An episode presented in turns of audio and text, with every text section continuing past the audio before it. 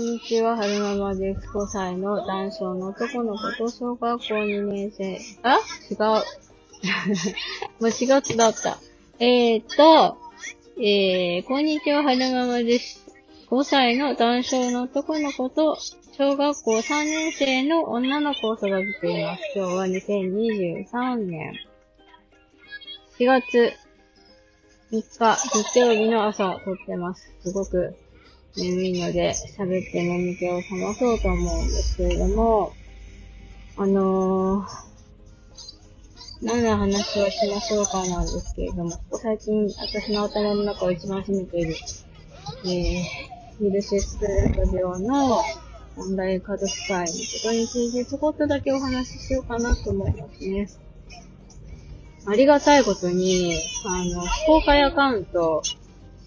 で、一応承認制を取ってるんですけれども、ヒルシュに関連する方を積極的に、え承認してフォローするっていう形を取ってるんですけれども、ありがたいことに、あ、ガム噛みながら失礼しますね。ありがたいことには53名の方にフォローしてくださっていて、なんか、自分でも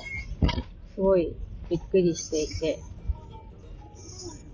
びっくりしていると同時に、まあなんか心強いなっていう気持ちとか、ありがたいなっていう気持ちとか、っていうのはありますね。なんかまあ、皆さんもそうだと思うんですけど、皆さんとかその、うん、そうね、ヒルシュって、あんまり、うん、全国的に数の多くない難病の一つだと思うので、マキタなんかは1年に1人か2人だっていうお話でしたし、うん、その、ヒルシュのオンライン家族会のフォロワーさんたちも、やっぱ周りにヒルシュの子がいなくてとか、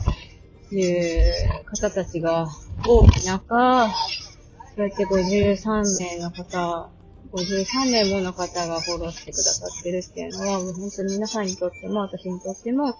心強い状態だなと思って、います。で、ちょっと前までは、あのー、なんだろうな、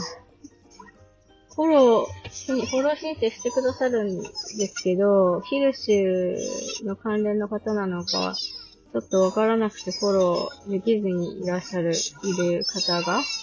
えー、数名いらっしゃって、ちょっと気にかけてたんですけれども、あの、オンライン家族会のプロフィール欄のところちょっと書き換えたんですよね。あの、ヒルシュ関連の方を、えー積極的にフォローしていますと。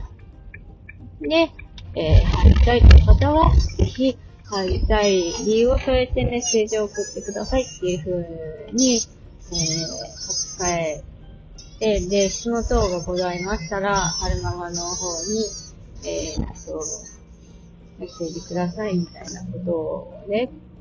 書き換えたんですよ。プロフィール欄のところ。そしたら、あの、何名の、何名かの方が、あの、ダイレクトメール送ってきてくださって、ちょっと安心したっていうのがありましたね。なんか、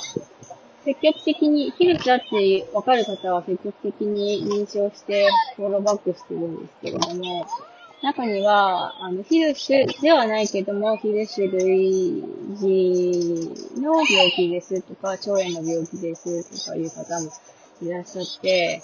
あの、まあ、きっと、何かかしら、えー、同じような状況いらっしゃるんじゃないかなってことで、情報共有を皆さんとしたいんだろうなって思う、いうふうに、なんて言ったらいいんだろう。うん、ヒルシではないけれども、うん皆さんと情報を共有したいんだろうなって思う方は、えー、積極的にフォローするようにしているので、私、腸の病気だけど、ヒルシじゃないから申請できないわー、なんて悩んでる方が、もしこの配信を聞いてる方の中にいらっしゃるようであれば、自分がヒルシじゃなくても、こういう理由で家族会に参加したいんだっていう、えー、思いをね、メッセージと共に送ってくだされば、あの、理由により、理由によりますけどね、あの、あの、さあ、私とか、他のことに、方に相談することもあるかもしれないんですけど、その理由を拝見して、承認していけたらなと思います。例えば、うん、自分はヒルシュじゃないけども、ヒルシュにかか、ヒルシュの方とかた関わってるので情報交換したいですとか、うーん、なんでしょうね。例えば、自分はヒルシュじゃないけれども、看護師としてヒルシュの子に関わってますから、情報交換したいですとか、自分はヒルシュじゃないけど、えー、ドクターでヒルシュの子たちをたくさん見てるから、情報を共有したいですとか、そういう方たちも全然、あの、私的にはウェルカムなので、入りたい、ヒルじゃないけども、なんか入りたいなって方がいらっしゃれば、ぜひぜひ、えー、メッセージを、入りたい理由を添えて メッセージを送ってくだされば、あの、嬉しいです。ね。はるくんは今日から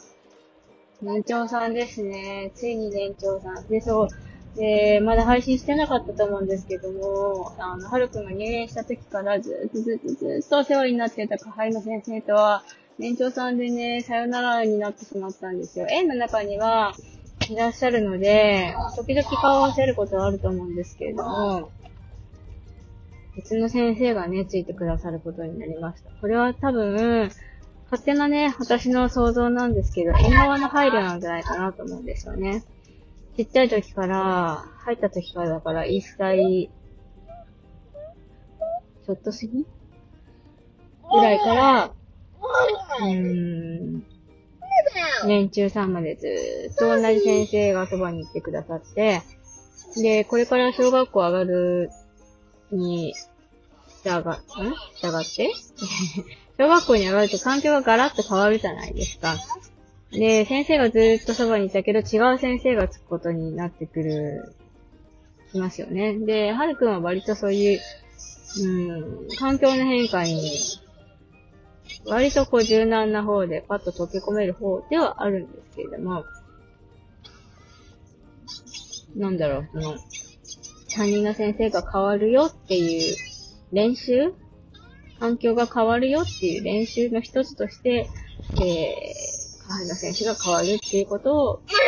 縁側の配慮としてやってるんじゃないのかなと思います。寂しいし残念ではあるんですけれども、まあ、はるくんの成長する、はるくんが成長するための、えー、一つの過程、ステップだと思って受け入れてます。いや、ね。でも縁が切れたわけじゃないし、ね、その都度その都度、痛い目に当たった、はるくん、はるくんの頭が目に当たったよ、痛い痛い。うん、はるくんの成長の過程を先生にお伝えできるで、で、お伝えできるように連絡先の交換もできたので、ここは良かったかなと思います。で、ガムが歯に挟まってすごくなんか、嫌ですね。このガム、歯に挟まるから、嫌だなぁ。前のガムはこういうことなかったね。喉が、なんか、乾くっていうか、水分が足りなくて喉が乾くんじゃなくて、なんか喉の粘液が減ってるような感じがして喉がへばりつくから、飴とかガムを噛むんですけど、あの、飴だとなんかね、飴舐めすぎると、まあ、糖分が入ってるからなのか、なんかちょっと、具合悪いんですよね。だから積極的にガム噛みたいんですけど、こうやって歯に挟まるから、歯に挟むとか歯にくっつくから、これはちょっとね、嫌ですね。ちゃんとしたもんかいなって感じですね。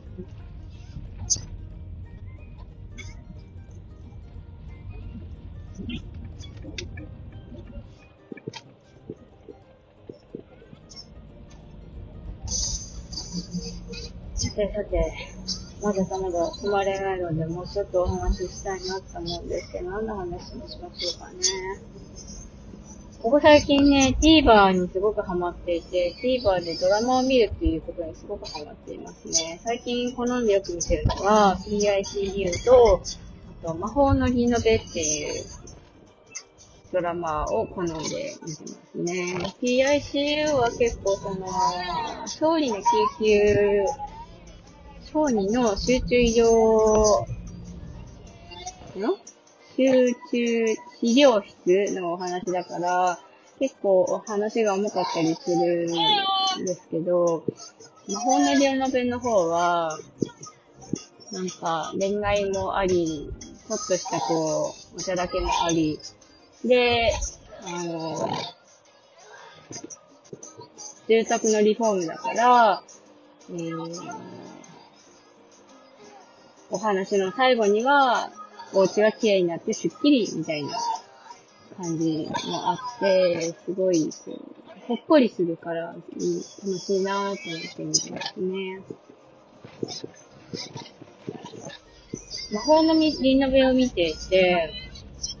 気がついたのは、やっぱり、あの、ちゃんと、その、営業の方は、お客様目線で仕事してくれるところに私は魅力を感じるんだなっていうことに気がつきましたね。時々、